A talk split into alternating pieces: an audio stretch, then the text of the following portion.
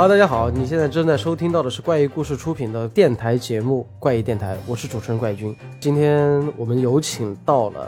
应该是怪异电台开播以来第一个 UP 主朋友，也是我的好朋友逍遥散人，给大家打个招呼。真假的第一个？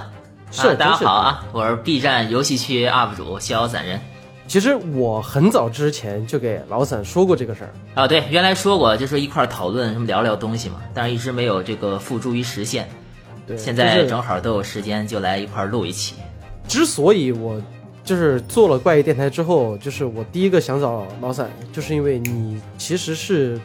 我知道的游戏 UP 主里面，嗯，会玩推理解谜游戏的。啊，我基本是啥游戏都玩，但是我觉得那种解谜游戏就是相对来讲更有意思一点，因为可以动动脑，就特好玩。我以为你邀请我是因为我做过电台呢，你知道？那行，我们这个既然请到了散人呢，就是我们不得不先说一点关于怪异故事的这些就是专业知识啊，就是老散，你平时有看这种推理小说吗？推理小说啊，你你想听那种正式版本的，还是那种随意版本的？呃，都都都都随便，就是你想听正式，我想听一下你的正式版。正式版其实我就是不怎么看这个推理小说，就怎怎么讲呢？就是就没有这种买书的概念，就基本上我这个书的话都是别人送我的时候我看看。嗯但是为什么就说推理小说看得多呢？是因为出差不得经常坐飞机、坐火车啥的嘛？嗯有时候在路上我就不太想说是玩游戏啥的，有时候我就在那个正好就是车站啊，或者说机场那边附近那个报刊亭，就大概那种感觉，就进去转一转，啊找本书，然后就在路上的时候看。嗯，然后基本上那种的话，你选书的话，我又不太想选那种工具书，就比方说什么教你学什么经济学，嘎嘎嘎那种，我感觉看特枯燥，可能看就睡着了。嗯然后就会找那些偏故事性多一点的书籍。那偏故事性多一点的书籍，我又不爱看那种言情的，是吧？什么爱呀、么么哒那种，可能我就会选一个就是就是逻辑性啊、故事性比较强的。那大概率的话，就是推理小说的面儿就比较大，所以就开始看推理小说了，并不是说说我特别喜欢推理，我才去选推理小说。，OK，在你的印象之中，你接触到的第一本，就不管是悬疑或者推理了，你啊，第一本这种类型的小说是哪一本？你还记得吗？你要说接触到的第一本肯定是福尔摩斯，嗯但是我小时候拿到福尔摩斯的时候，我没看进去，因为太厚了，你知道吧？就是那一本儿，我在图书馆看见的，巨厚。哇，我当时也不也不是说什么，哎呀，我特别喜欢推理小说，对吧？我特别喜欢福尔摩斯，当时没这概念，嗯就看这个故事，一看巨厚，首先就会有一种压力，就是哎呦，这这么厚，我真的不敢看。后来稍微去补了补，但是也没有全部都看，因为确实太厚了，是吧？他那个还好，都是短篇。但是你像各种，嗯，对对对，它各种短片，还有包括玩的一些游戏，你就包括大逆转裁判那种，它不也有福尔摩斯吗？啊，其实你看了那游戏以后，有时候会再反过去再看看故事，把那个游戏里章节那几个章，可能看看原片啥的，或者说你看电视剧，经常也有涉及到那个故事的，可能会去补一下原片。但你说真正的说把全本福尔摩斯看完，我也看不做，我也做不到，我觉得那太厚了。你我觉得有时间的话，因为最近在去年，然后出了一套精装版福尔摩斯，还挺好看的，回头送你，嗯，对回头可以送你一套。你之前说那个什么红红喜鹊啥的，不还没送到吗？这不是这不是疫情严重吧？啊，好好，我知道知道，没事儿没事反正就是确实这个推理小说其实多读读挺好的，就是、啊就是那个增加一些这个阅历嘛。其实你也不一定说能学到啥，你就看个乐儿，我觉得也挺好。推理小说，我觉得我喜欢的一点是在于它能够看完，你知道，就你刚开始看，你就会被这个悬疑感给带入进去，然后你可能一口气就能全读完。我觉得这是推理小说特别好的一点。我看别的故事，可能我看一半儿就累了，但推理小说我有时候就一口气全看完，特别爽。我印象最深的是，是你去哪儿出差，那个时候不是送了你一本那个圣母吗？那本书本来就不不是太啊厚，然后你当时花了多久时间你就把把它看完了？那个那个我我坐车从上海从天津到上海应该大概四个半小时吧，我可能坐一半儿俩小时左右就看完了。但看完了一遍以后，我又返回去重新看了一下前面，因为他那个小说它不是一种神展开嘛，就你看完了以后，你会想去再看第二遍，因为它就就就是它是个叙述轨迹嘛，嗯啊，反正不太剧透了，反正就又看了一遍，反正呃大概也大概三小时左右吧，嗯。嗯，那刚才你既然提到了那个大逆转裁判，就要想问一下你啊，你作为这个 B 站游戏区 UP 主，你第一次接触到的这个就是推理解谜类的游戏是什么名字？你还记得吗？反正我记得我推理，嗯，我最早我是在 YouTube 上面看到你玩那个逆转裁判。嗯啊，就我我就看到你在玩大逆转，啊而那个时候还没有汉中文汉化。其实怎么讲呢？呃，很早就玩这个类似于推理解谜游戏了。其实你 GBA 有的时候就开始玩逆转裁判了，因为当时啥也不懂。逆转裁判那时候的话，就当时我买 GBA 的时候，它那个卡带一一张得要一百多块钱，特别贵，你知道吗？嗯买不起，就买一张一百块钱的，然后就二十块钱再去换卡，就换着玩儿，嗯就大概那种。然后当时就是各种游戏各种换，然后就换到逆转裁判了，应该是第一代，当时就换了以后就玩儿，觉得特好。但是二三我当时没换到，然后就换别的卡，就大概是那样一个玩法。所以说，就算是当时对逆转裁判有一个初印象吧，嗯但是你说对他多喜爱，那倒没有，因为当时没有这个系列，对于这个游戏系列这种概念，你知道吧？嗯，当时还是更就是像什么宝可梦啊这种，就相对来讲可以反复刷刷刷的这种游戏更适合。嗯逆转裁判当时就玩一遍，觉得哎挺好，然后就就完了。是后来以后再用 GBA 模拟器重，然后看到有二三代的时候再一玩，才会发现哇，原来是一个系列故事，嗯哎有意思。然后这样的话就变成逆转裁判的粉丝了。因为逆转裁判它属于法庭推理嘛，就属于那个推理小说中的一个分支嘛。然后，那你在啊、玩第一次玩这个就是逆转裁判的时候，当时你就是把第一第一步玩完的时候，你是什么样的一个感受？就他这种法庭辩论，然后用那种物证去推倒别人，然后一次一次的又又这种逆转的话，然后你玩完之后是什么样的感受？就刚开始有这种就是就是一就是把那个每句话都摁，然后去反驳的时候，刚出现这东西感觉挺挺新颖的，因为没见过这样游戏。嗯但当时玩的时候并不是特别懂，你知道吧？嗯因为那阵儿可能小，就对于推理什么这种也不是特别了解。当时可能就是瞎摁，然后去摁一些，肯定有有有的地方可能莫名其妙就过了，因为有时候就可能不是说那么了解这个故事，嗯而且可能是有点年代了，现在有点想不想不太清楚了。嗯但是怎么讲呢？就是他那个故事确实还是比较吸引人的，就每一章那个走向，包括说第一代那种说审问那个鹦鹉，嗯，感觉你就一不可思议，你说跟一个动物审问，就就特别有意思，就感觉它这个游游戏它的故事性延展啊，就是它那种展开意想不到，所以就这点还是印象比较深。包括每次你跟每个证人把他这个辩驳以后，然后他们就会变脸嘛，就会进入二形态啊什么抓抓脸、挠头发那种，就觉得特别有意思。嗯嗯，我记得我第一次玩逆转裁判的时候，就是他第一关那个、嗯他那个朋友不是就被那个思考、叫什么思想者那个东西给思考者，啊，对对对，就当时我在玩的时候，我第一阶段的时候，我觉得哎，这怎么这么简单？但是他每次都到一个，就是你觉得要到了一个，就是可能会结案了，就可能把一个凶手已经逼到死路了这样的一个地步的时候，突然再给你来一个新的一个坎儿，然后就我当时就玩他的那个体验关、教学关的时候，我印象就特别深。嗯，对，然后到后期的时候我就哇，真的就不行了，就尤其他第一阶段的他那个第一部的那个整个故事都挺完整的，然后之后又玩那个第二部的时候，它前后又有关联，哎，这个就真的我觉得特别棒。刚才你也说了，就其实你并不是会专门去阅读推理小说，在你现目前的阅读量里面，你记忆最深或者说你最喜欢的作家是哪一个？你你你能说得上来吗？如果说不上来就算了。其实我看作家的可能相对可能少一点，我可能还是看每个故事，然后它轨迹怎么怎么怎么个写法，你知道吧？嗯推理作家可能相对少一点，你包括什么？你觉得东野圭吾算推理作家吗？我觉得不算，我觉得呃他也有，但我觉得你像可能像零时行人可能好一点，啊，呃，但我也不是说特别那么喜欢，就嗯顶多就是看的会比较多一点。游戏制作人呢，肯定是乔乔周，哎，对，那乔周的那个《幽灵轨迹》你应该有玩吧？啊，《幽灵轨迹》我有玩，《幽灵轨迹》后来补的，就因为当时逆转裁判整个系列玩完以后没得玩了，然后再去一、一搜，发现哎，他原来还做过一个游戏，然后一看《幽灵轨迹》，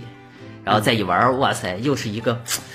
感觉哇，这真的太太棒了！我就想现在就是把记忆重置，你知道吗？重新玩一遍《幽灵轨迹》，肯定巨爽。其实《幽灵轨迹》真的，你现在我曾经我曾经尝试着去拉它的剧本，啊、就是把整个《幽灵轨迹》那个剧本给拉下来，但是后来我仅凭回忆的话，我发现我完全拉不动。它它主要是那个分支支线比较多，对，对你不好不好去弄。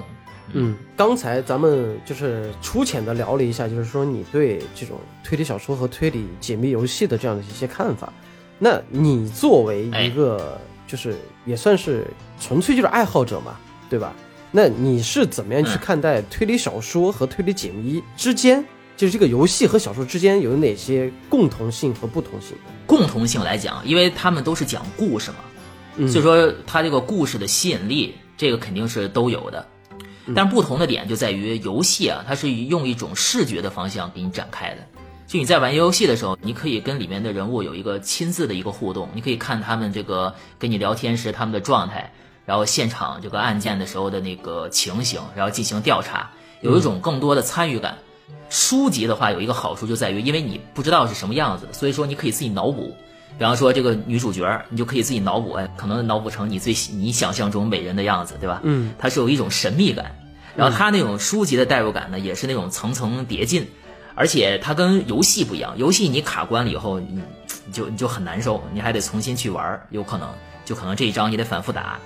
然后书籍的话，你就往下走的话，其实就是一口气的事儿，它不会说遇到那种游戏卡关的情况。嗯，所以说你要看整个一个流畅度，我觉得翻书是最爽的。但是你要说要那种更多互动感，呃，这游戏代入感的话，那肯定还是游戏更胜一筹。嗯哎，那你有玩过那个吗？就是弹丸论破啊，弹丸论破，我、啊弹丸论破，我那个就整个系列，因为刚出一和刚刚出一的时候，其实其实那个还没有汉化版，你知道吧？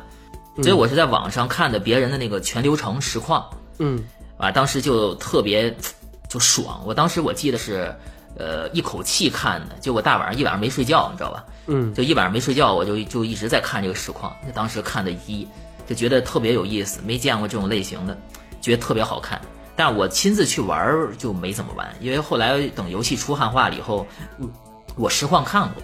所以说我没具体的玩过。嗯，他这个好像后期我我我忘了，他是先有的小说，还是因为游戏火了，就是再出了小说版？因为我不是一个特别，我非得要去把这个游戏给玩通这种感觉，所以说我当时我在玩的时候就觉得啊，就是小说和游戏之间它的共通性是在于推理小说，我们经常就是说什么叫本格推理小说，就是有谜题和解答，然后就是一种像智力的对决嘛。其实它我我个人认为它的共同点就是存在于就是这种智力的角逐，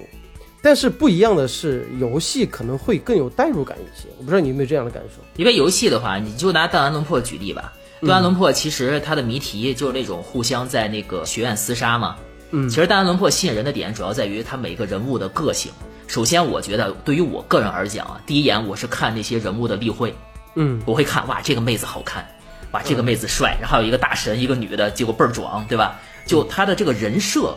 就特别鲜明，首先就让你带入进去了，然后你再去看他们每个人物的故事。所以说游戏这方面的话，你肯定视觉冲击力是更强一点的。你要说，其实你像这种暴雪山庄杀人模式这种，其实你看每个小说其实也有。都会说什么谁谁谁 A B C D E F G，他们都睡那屋子里，然后怎么就相杀，对吧？你也是自己脑补他们长什么样，但是你有时候你脑补出来的，你也不可能说是像游戏里那么个性鲜明，对吧？我觉得我就算看推理小说，说一个人特别壮，我也不可能给他脑补成一个特别壮的一个妹子，嗯对吧？所以我觉得这个是游戏它比较有魅力的一点，而且弹丸轮破我觉得更多的是这方面，因为弹丸轮破里面我主要还是去看他们每个人物的人设，他们自己的故事。嗯其实跟推理小说来讲比，呃，我更多在乎的是这个角色他是怎么他画的怎么样，他是个怎样的一个人物设定，然后他怎么死的，这是我更在乎的。他推理故事讲得好，我给他加分儿；他推理故事讲的一般，我觉得也可以接受。就相对，但是你说一本推理小说，如果他的这个推理故事写的一般，那肯定就是一个平庸之作了，对不对？啊，所以我觉得这是游戏有推理小说游戏跟推理小说区别比较大的一点。这么简而言之，就是说你针对于推理小说，你应该会更在乎它的故事讲的怎么样，而对于一个解谜游戏来说的话，你更更在乎的是它的游戏体验感。可以这么说。刚才你提到的这种人物立人物立绘和人设的话，我就又想到了一个游戏，我不知道你有没有玩过啊？就那个游戏叫做《极限脱出》系列。你说的是哪个？你说的是那个打月999钢太郎的那个啊，对对对，打月三部曲钢太郎的，哎，对对对对对对对，然后什么善人善人死亡那个，对对对啊对对对对，九这三个系列你都有玩吗？三个系列我都有玩，我啊特别喜欢这个系列。你印象最深的是哪一个？呃，印象最深肯定还是九九九，因为那是第一个玩的游戏嘛，当时是在 NDS 模拟器上玩的那个游戏。啊，然后它的它它的路线不一样，你跟着那个人物走，就会出不一样的剧情。尤其我记得有一个叫四叶的，好像是一个妹子，挺可爱的。后来突然间有一个有一有一条线是拿电锯把你给锯了，我就觉得啊是是是，让我这个印象深刻，你知道吗？因为它这个算推理推理小说游戏吗？应该算是，因为它最大的特点就是《极限脱出》这个三个三部曲最大的特点就是它用了推理小说里面一个叫做叙述性轨迹的一个一个方式，尤其是啊啊，你说这个是对，对，尤其是九九九，它用了 NDS 那个分屏的这个概念，就是你开始啊，这个有点剧透了啊，其实我们就就就点到为止了说，就是我最早知道打月刚太郎是很晚的时候了。嗯。我为了玩《极限突出》我去买了一个二手的 NDS，然后之后为了玩他后来的两个系列，就是善人善呃善人什么什么死，还有一个最后一个最终那个系列，我去买了那个 3DS。啊，它的剧本布局就是纯粹性的用，它不仅是故事上的叙述性轨迹，它还利用到了这个游戏机本身。其实打月刚太郎的剧本每一代都挺，你要说暗示这种叙述性的，他那个之前的 Ever 十七你玩过没玩过？呃，没有，那个是真的经典，那个比九九九我觉得还要经典。它那个算是个解谜，呃，也是一个剧情类游戏，但是它用的是那种试点的那种，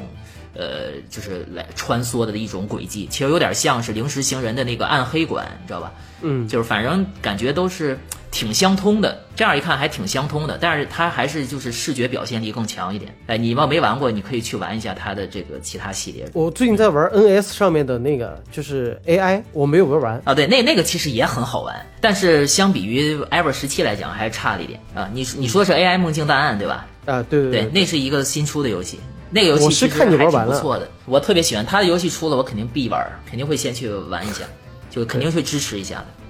我很喜欢打月刚太郎，其实我你要说我巧巧周和打月刚太郎更喜欢谁一点，我可能都挺喜欢。咱们刚才聊了一下游戏和小说，就有一个东西是嗯。必定会就是说不开的，经典的哎。推理桥段和它的一些玩法。嗯就是你刚才不是你拿那个举例子，就是临时行人的那个黑暗馆嘛？就是你在看的你的那个小说里面，哪些推理的经典场景和桥段，或者说是小说的轨迹，让你印象深刻的？我我看这种推理小说啊，我我其实就这类似的剧情啊，我最喜欢就是看他们各种厮杀。你像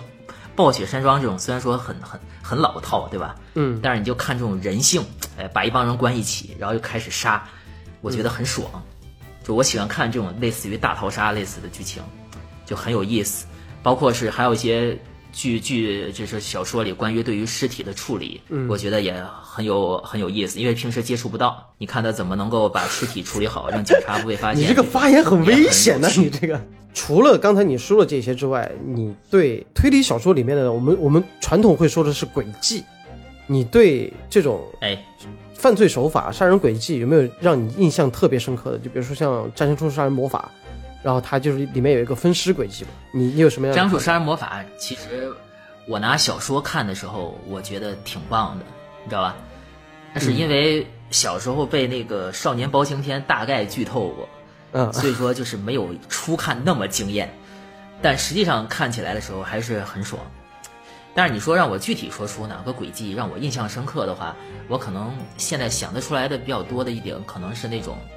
就是我比较佩服的这种写写轨迹的，有可能是一上来先把凶手告诉你这种，然后他再会再去展开他的故事。我觉得这样写小说的这个作者特别厉害，他能把作他都把凶手告诉你了，然后然后然后你再看的时候还能还能特别深入的去看这个小说，还能被带入进去。我觉得这点是比较强的。这个算轨迹吗？其实我说不上来，它有可能是一个写作手法。这个我就可以，啊、我我可以给你科普一下，也可以给我们听众科普一下。就这个模式是我最喜欢的一个推理小说模式，叫做倒叙推理。嗯，就他会一上来把那个凶手给你摆出来，包括他的杀人动机、杀人手法，全部给你摆出来。然后中间你看他的最大的乐趣就是侦探如何去侦破。他这个形式其实其实出现的很早。但是呢，到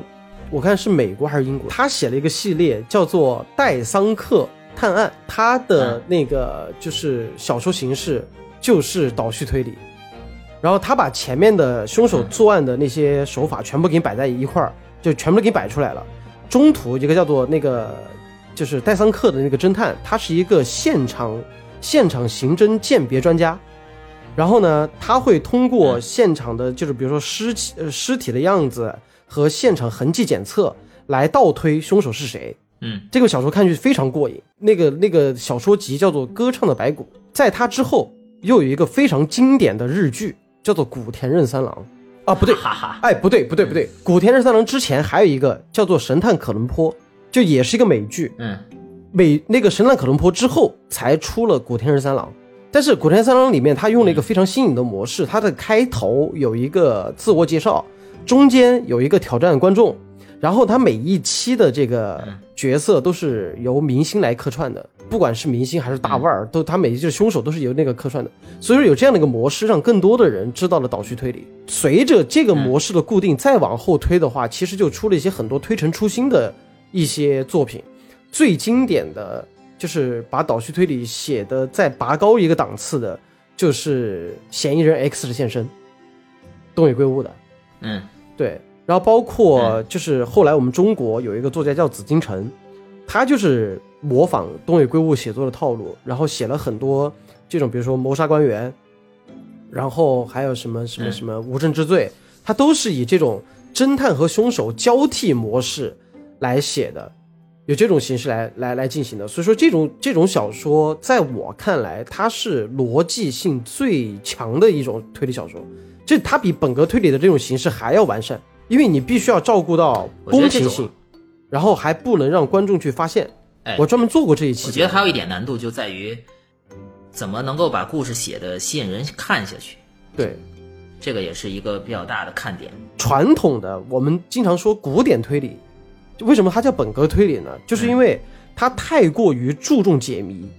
而这种解谜的来来说的话，如果说你像现在闲着没事儿啊，我们大家的那种业余生活会比较丰富一些，我们纯粹去看那种智力题，我们可以去看，但是它往往会缺乏故事性。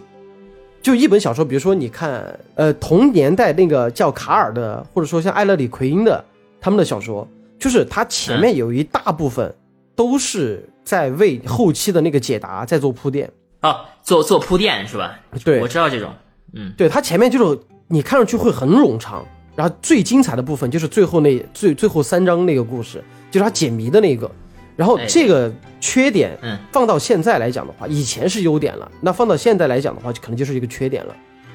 就是最典型的反面教材，就是我的精灵神捕。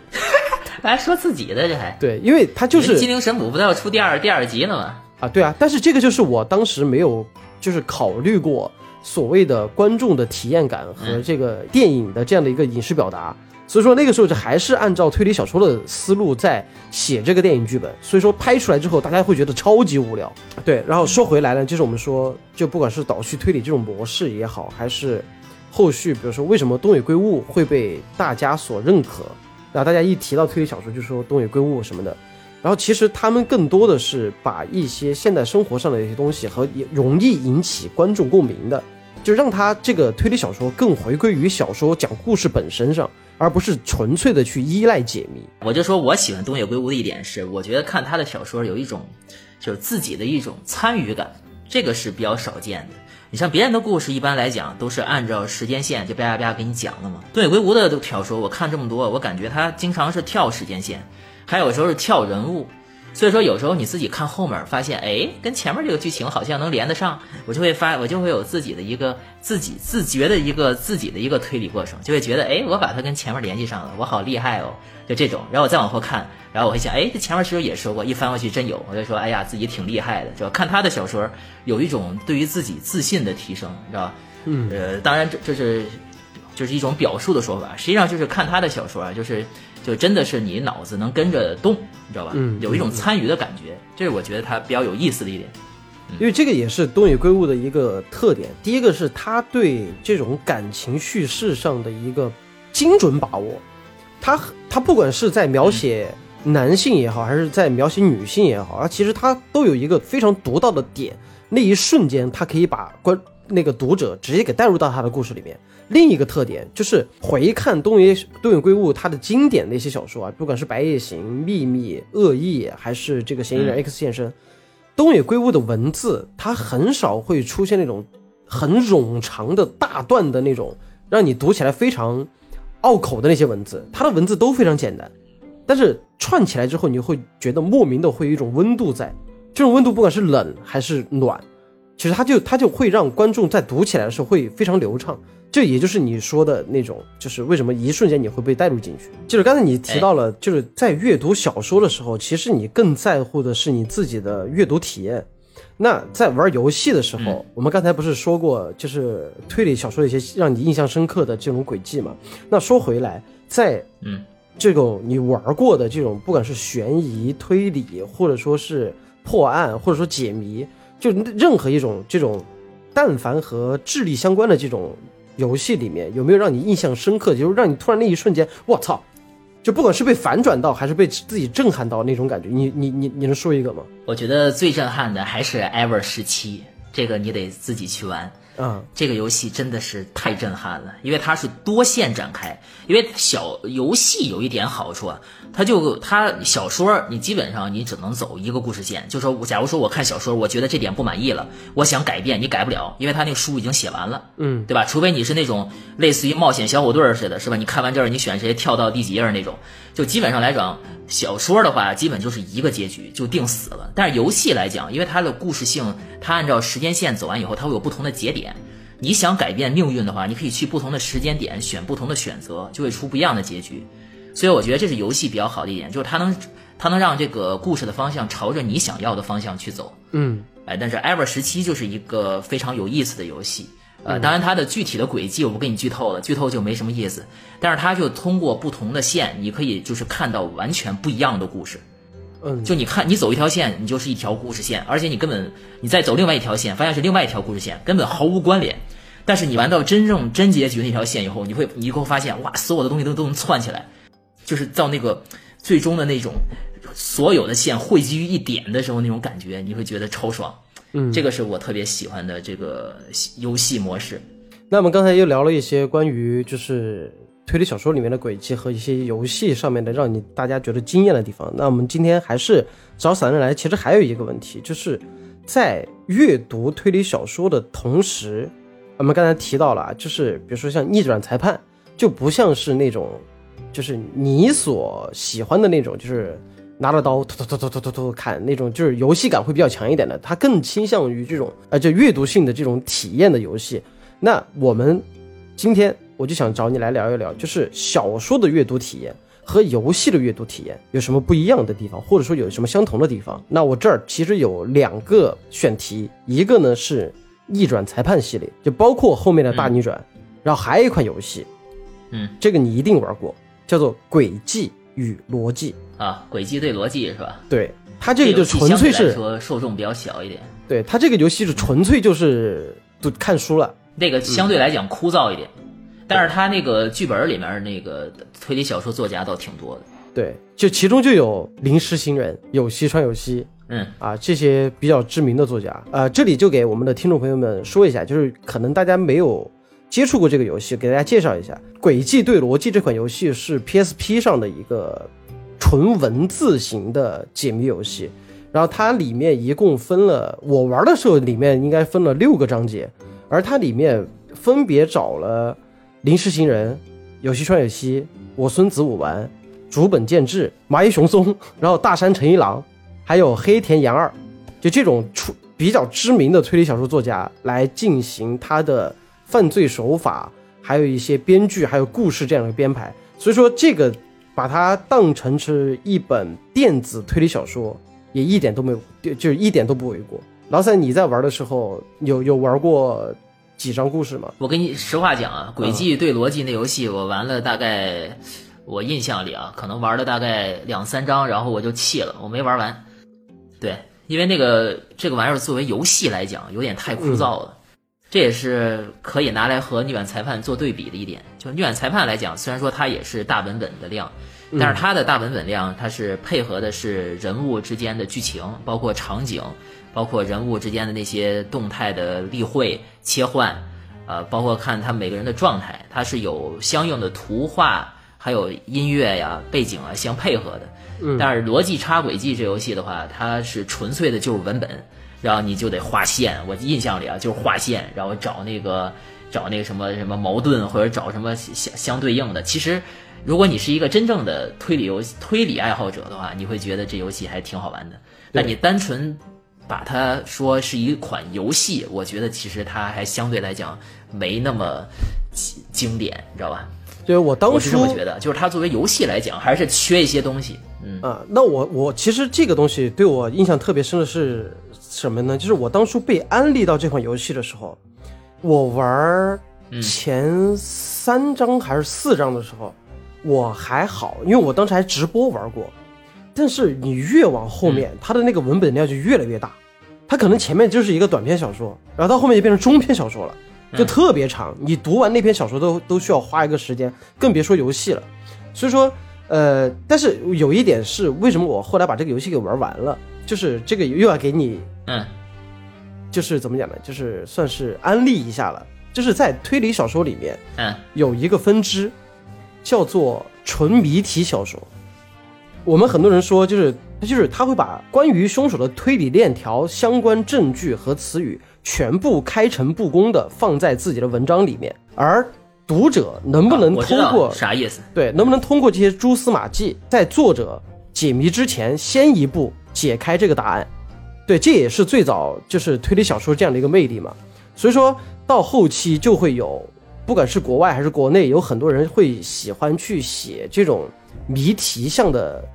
推理小说。哎，这不不能叫写小说了，它纯粹就是谜题，就是他只给你出题，他不管故事的，就是感情线呐、人物线那些完全不管，他只在乎谜题。轨迹对逻辑这个游戏就是完全把这个东西给放大了。它理论上来讲也算是游戏，但是它不构成一个就是我们对游戏的基本理解。所以说，它在我们在我们在阅读这个小说的时候，它就会让你在一些看似有问题的字上面去画一些符号和标志。但是说实话，这种对于普通玩家来讲的话，这个游戏这这这款游戏就是非常的硬核且乏味枯燥，就像你刚才说的那样。我听你讲完以后，我突然对这个游戏重获了兴趣，你知道吗？嗯我还想回头再玩一玩，真的，因为确实像这种需要动脑子的游戏是我特别喜欢的。你说玩一个游戏，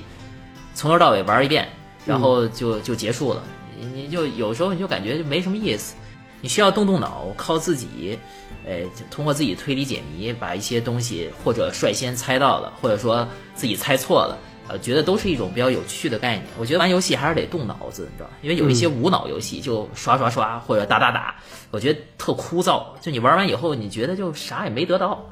你玩这种类似于推理小说游戏的一点好处在于，你觉得你在游戏的过程中你是真的参与进去了，而且你是真正的有过这个智力的博弈，就会挺有意思。这是我选游戏的一个看法，所以我经常，你像我做的一些游戏视频啊，包括啥的，我也会选一些相对来讲，呃，比较有意思，要不就动脑，要不就动手多一些的。我基本是这样。如果说你说纯粹是一个，呃，就刷刷游戏，可能我玩的就相对少一点。所以你跟我讲完这个逻轨迹对逻辑以后，我还挺感兴趣。因为我觉得你这次的电台很有意义，不不就不一定是跟他们安利，反正先把我安利了，对吧？哎，因为因为在推理小说里面不是有一个叫做挑战读者嘛？他其实那个时候其实也嗯是当时的推理小说作家，就因为有这个模式的作家叫做艾勒里奎因，他就是把嗯推理小说的这种逻辑严就是严密性放大到了极致。就是你在看他推理的时候，其实它里面出现的那些线索，在你之前全部都看到过，只是你真的时候，你看、你看艾勒里奎因的小说，你真的会有一种，我操，我怎么就真的我没有想到这一点。但是你听他推理，他头头是道的，就所以说，就因为他的这种严谨的逻辑推理，才会把就是有一个非常经典的一个模式给引用到了推理小说里面，叫做挑战读者，就是他会在要解谜的，就是那个前面会单拎出来，跳出来，跳出故事，然后写一篇像公告一样的东西，就说我现在关于凶手是谁的线索，我全部放在了前面的故事里面了，你能不能猜到？啊，我知道，对嗯，就岛田庄司的那个就是《占星术杀人魔法》，其实他也加入了挑战读者环节。就那个时候，对于读者来讲的话，他可以停下来，我不看后面，我想我就想跟你玩一下这个这个智力游戏，我就把这个书再看一遍，就看一下你这个里面到底我能不能把通过你给我提供的线索，然后最终得出这样的你的一个答案，然后之后我再去看你后面那个那个解答。如果说我推理对了，那我会有一种优越感；如果说我推理错了，我会觉得哇，你太聪明了。但这种做法只有大师才能做到。就真的有一些，我发现国内也好，还是有些就是功力不是太够的这样的一个作家写这个，就真的很蠢。就是他会用一些冷冷知识，然后就是觉你让你觉得你自己呃怎么讲呢？就让你觉得哦，这个这个盲区你不知道，他他会自我感觉很优越，其实一点都没有保证那个所谓的公平性。其实他这种挑战读者，就相当于游戏的一个节点，让你自己去选择那种感觉，其实是一样的。对对对对，其实就相当于把把这个小说增加了一些互动性嘛。嗯，其实我最烦那种推理小说是那种先给你讲了一堆，然后讲了一堆，突然间冒出来个新设定，然后就解决问题了，或者说前面根本没给你讲过这东西，突然间冒出来个新概念，这种这种是我觉得特没意思。嗯嗯嗯。那么现在说一下老散你自己在行的那个吧，我们聊聊逆转裁判怎么样？好，你想聊哪方面？因为逆转裁判同样，其实它虽然说有画面，然后呢有游玩交互，嗯嗯，但是它其实也是一个偏文本向的，嗯，就阅读阅读时间会居多一点。那在这样的一个就是游戏里面，我觉得你现在基本上把逆转系列全部玩完了吧？啊，对，肯定都玩完了。那你你有什么样的感受吗？可以给我们听众朋友们分享一下。我觉得逆转裁判做的最好的一点是，他把这个故事的讲述的途中，还有他游戏过程中，他会把这个笑点掺杂在其中，而且做的特别好。就从各个方面啊，你比方说一看来搜索证物这一方面，对吧？他你首先那个场景在那里，你每一个东西都可以点。你你在别的游戏里可能一点就是你收获了什么什么证物，但你在玩逆转裁判的时候，你每次点一个证物的话，它都会跳出来这个主角或者说跟他在一起的人物，他们会对于这个物品做一个吐槽，他会有一个小的一种对话吐槽的感觉。这种把这个东西加进去以后，就可以在里面加很多笑点。那么你在玩单纯的取证的过程中，其实取证是一个相对无聊的过程。你在玩取证的过程中，你还可以看他们互相打嘴炮，既丰富了他们人物的设定，你还能感受到乐趣，就轻松，你知道吧？你看一个尸体现场，一般来说你玩个游戏，一看尸体现场血丝呼啦的，你还得调查，你有时候觉得恶心。但你玩逆转裁判，你就点进去你就看他们吐槽，就觉得很有趣，这是他一个点。包括法庭的时候，法庭的时候你举证，对吧？你有时候你有有时候你每句话都都是什么意义，然后就也是看他们吐槽。其实就是在这种这个，其实这种东西，你说，比方说找一个矛盾，然后来一个这个吐槽，来一个推理，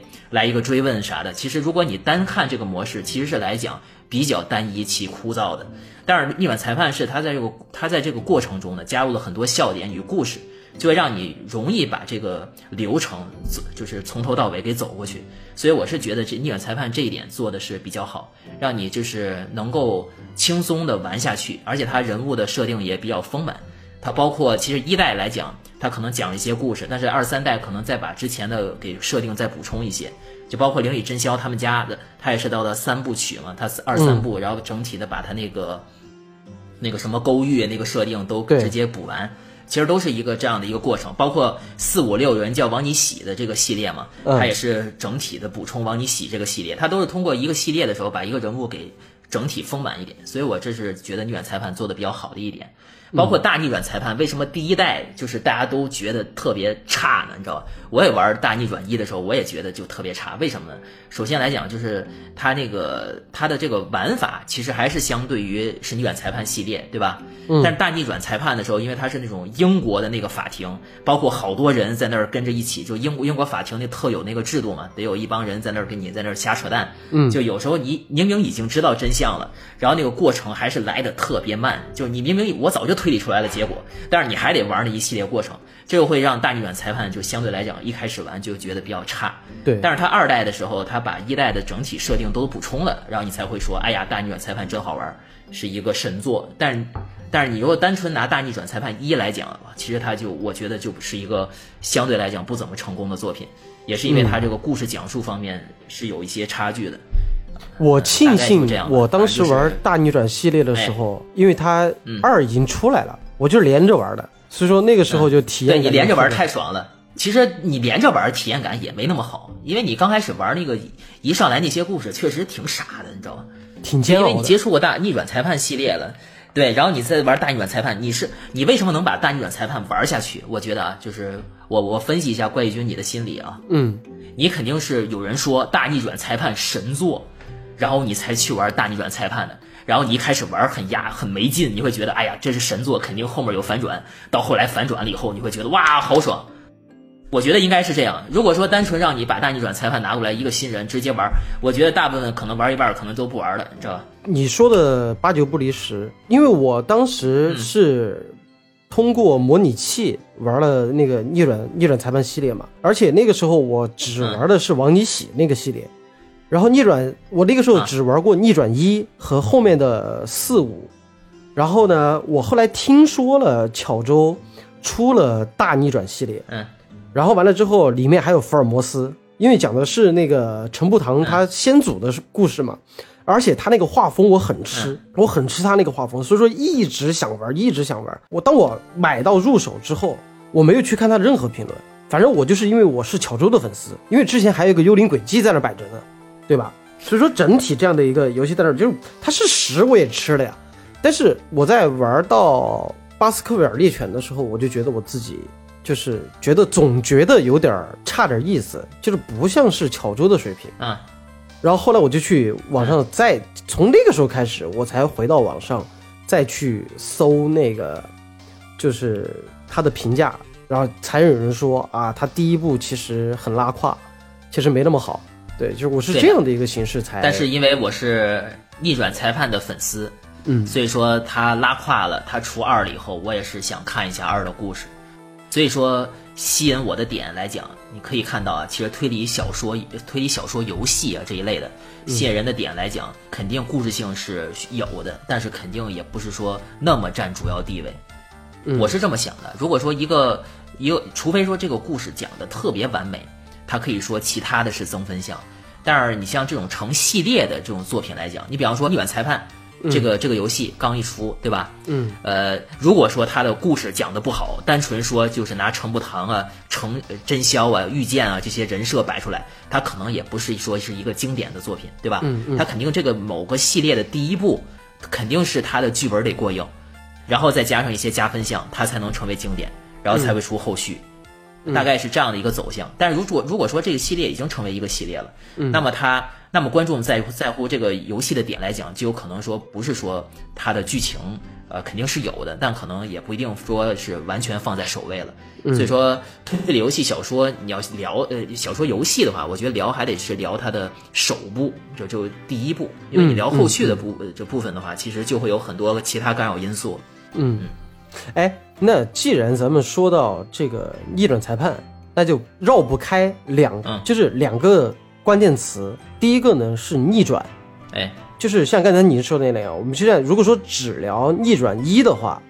当时你在玩的时候嗯有没有被它反转到？尤其是那个叫什么来着？就是，呃，你知道他那个大主线，第一部的他那个大主线就是他那个手枪嘛，对吧？手枪那个大主线，就是当时那个人物身份，对，当时那个人物身份爆出来的时候，和中间有些凶手身份暴露的时候，你自己有没有一种被反转到了点？呃，肯定都是有反转的点的，但因为一玩的我还是就是相对比较有时间比较长了，嗯，所以说现在具体的你说哪个人物哪个反转，我可能记不清了，但整体逆转裁判给我的这个感觉就是，因为你的故事是按照自己的这个想法去推进的嘛，就比方说你想先探索哪儿，你肯定是觉得哪儿有问题，我先选什么地方去探，对不对？嗯嗯基本上都是还是按照自己的流程去走的。逆转裁判它最好的一点就是它经常会让你有那种意想不到的感觉。呃，这个是包括就是在法庭上，其实更多是法庭上这种对峙，你在对峙中会有那种就是你不知道该怎么做的时候，然后可能对方其他人会提醒你一下，对吧？包括是有的时候有一些地方的话，你的这你其实你自己是不知道该怎么去进行下去的，会有这样的剧情，就其实你的、你已经做不下去了。然后这时候旁边你的朋友、你的什么老师啊，可能啪啪给你提醒几句，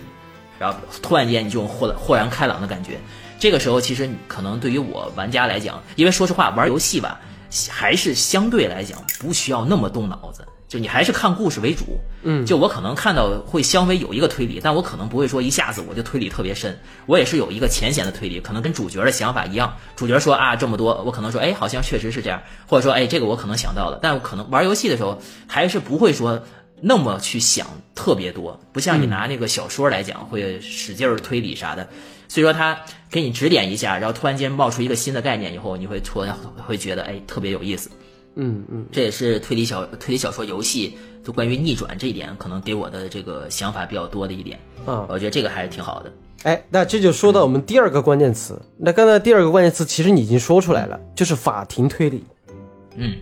就这是一种区别于，就是有那种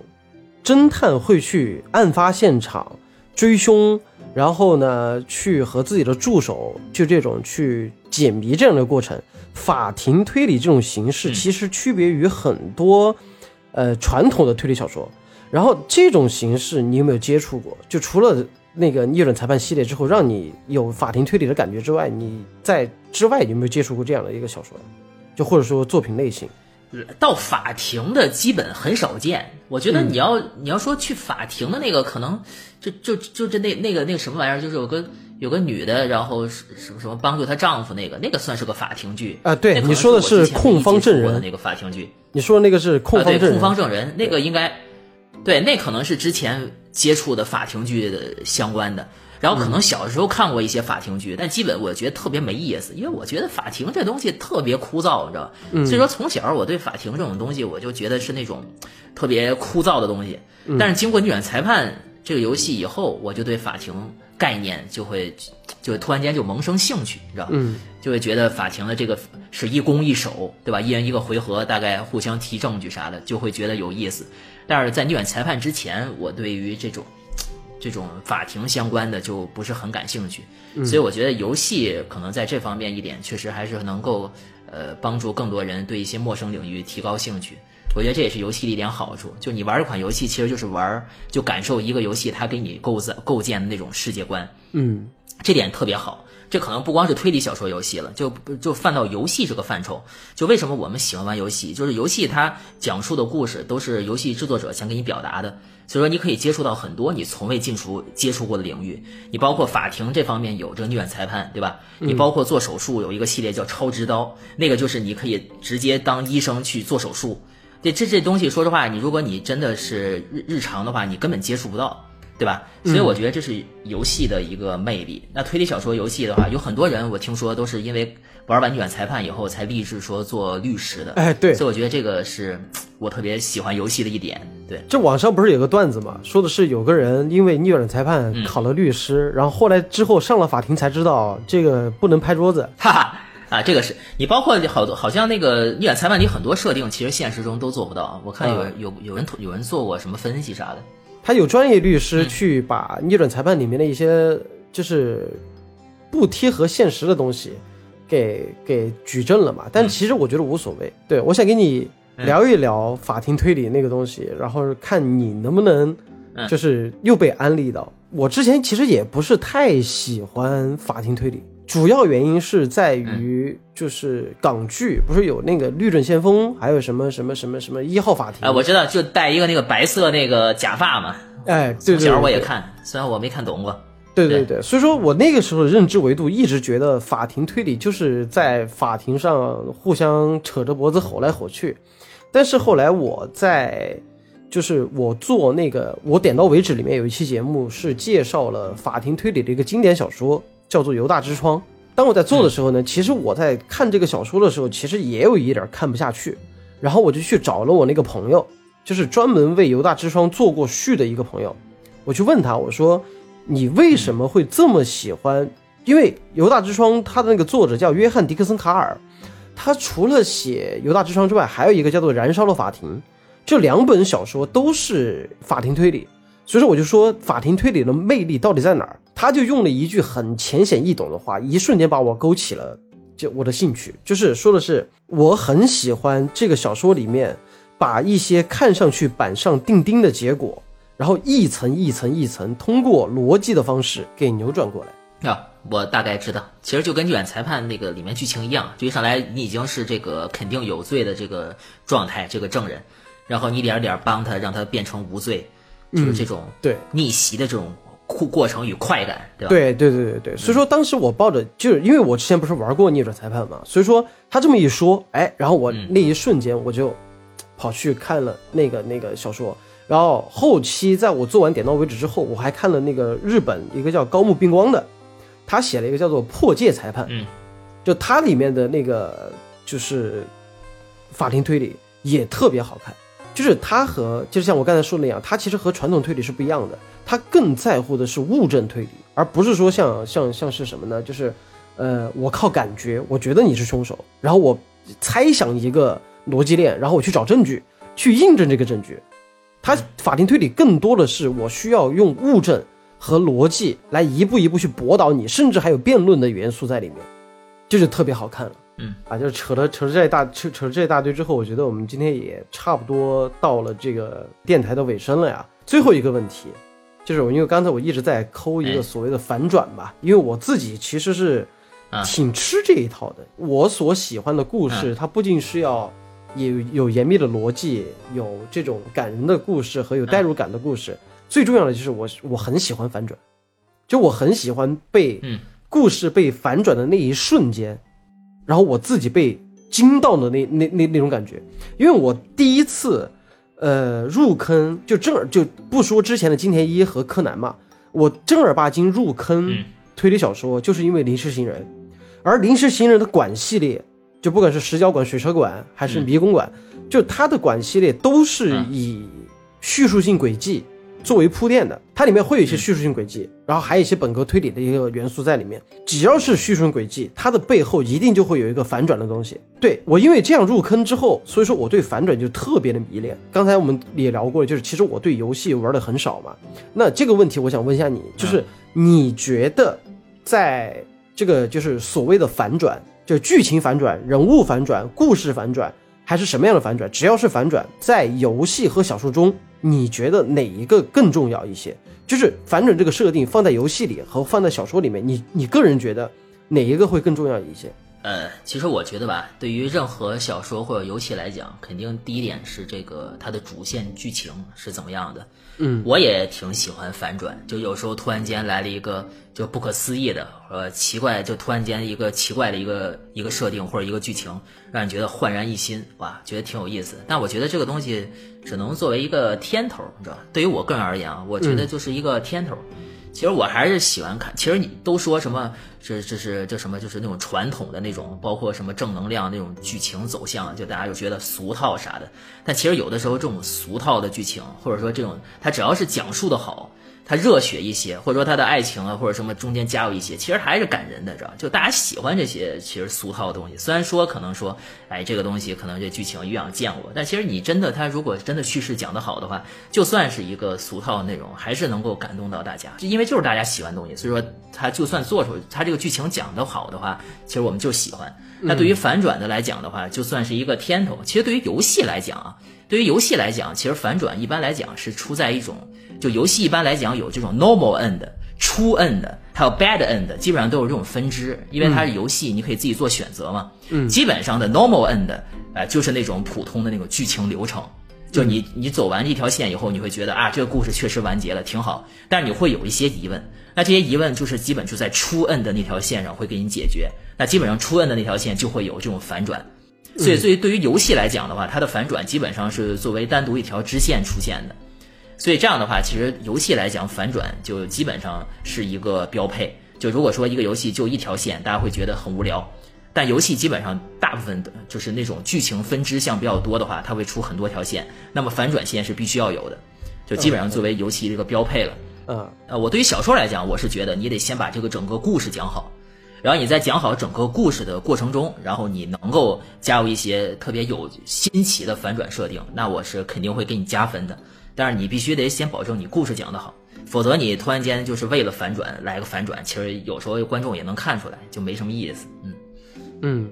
那作为小说这个，我就顺着你这个话，我来总结一下，就是因为游戏你玩的多，小说我看的多，那我来总结一下小说这部分，就是我自己的感受是这样的：反转这个东西在小说里面，其实不管是哪种类型的推理小说，还是悬疑小说也好，它都会有一些反转的点。但是呢，我拿叙述性轨迹来举例子是更直观一些，就是因为叙述性轨迹它必有反转，它前面做了铺垫，落到最后，它一定是有一层，不管是人物关系也好，还是人物的设定也好，还是整个故事的格局也好，它都有一些设定在。拿叙述性轨迹而言，包括你刚才之前看到的那个圣母，和我向大家推荐过的，比如说《杀戮之病》，然后《樱树抽芽时想你》，还有就是《爱的成人式》，这这几本小说。我经常对我自己的观众来就是做解释的时候，我是这么理解的。我说，呃，一本好的叙述性轨迹的小说，其实是在于它的那层反转能不能拔高它本来小说的主题。就我们拿圣母来举例子，圣母它的主题在你看到它的结局之前。你觉得是一个什么样的故事？当你看到它的结局反转那一瞬间之后，它的故事完全变了，甚至它的主题和你之前看的完全是两种意思。所以说，这就是我当时对这个我所喜欢的叙述性推理小说，呃的一个定义。所以说我那个时候我就只说，我觉得看了这么多有关叙述性轨迹的，包括临时行人的馆系列，包括那个 Other，就是也也有漫画嘛，对吧？那也是临时小人小说改编。你说我 Other 临时行人写的那个恐怖的那个？哎，对对对对对，替身。就他那个其实也有叙述性轨迹，嗯，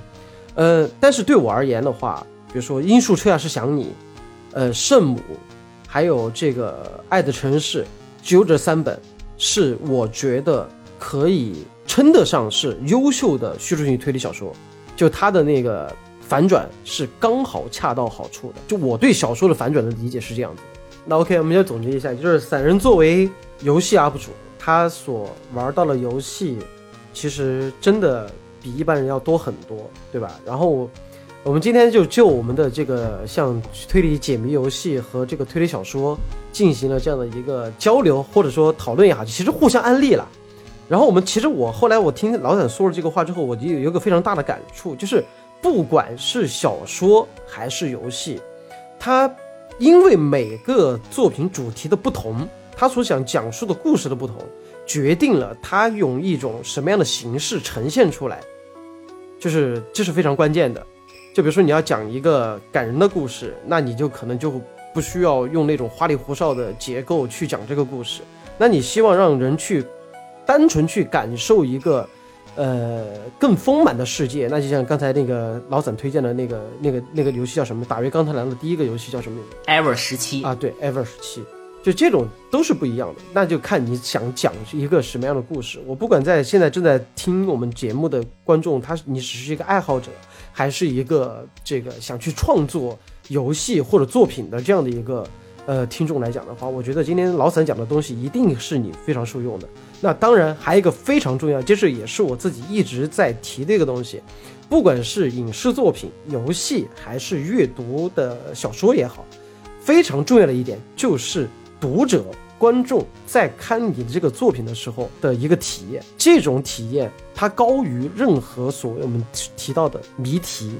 还有所谓的轨迹。真正能让读者看进去，能让读呃能让玩家玩进去的，才是好的作品。所以我觉得啊，大家这种就是没事儿的时候啊，就买本推理小说，你就看就完事儿了，特别简单。对，好了，非常感谢逍遥散人来做客我们的怪异电台。啊，嗯，就是今天的节目那么，就到这里结束了。然后差不多，如果大家听到这期节目的时候，我觉得年已经过完了。然后也希望大家在这个就是这个疫情期间，保护好自己，照顾好自己的家人，祝大家身体健康。然后呢，以上呢，我是怪军。好，大家好，我是散人，希望大家多多支持怪异君，关注他的点到为止系列。哎，感谢散人，感谢散人。那么今天的节目就到此结束了，我们大家拜拜，下次再见，拜拜。哎，拜拜。我是怪军，欢迎在各大音频播客平台订阅和评价我们，搜索“怪异电台”即可哟，记得关注哟。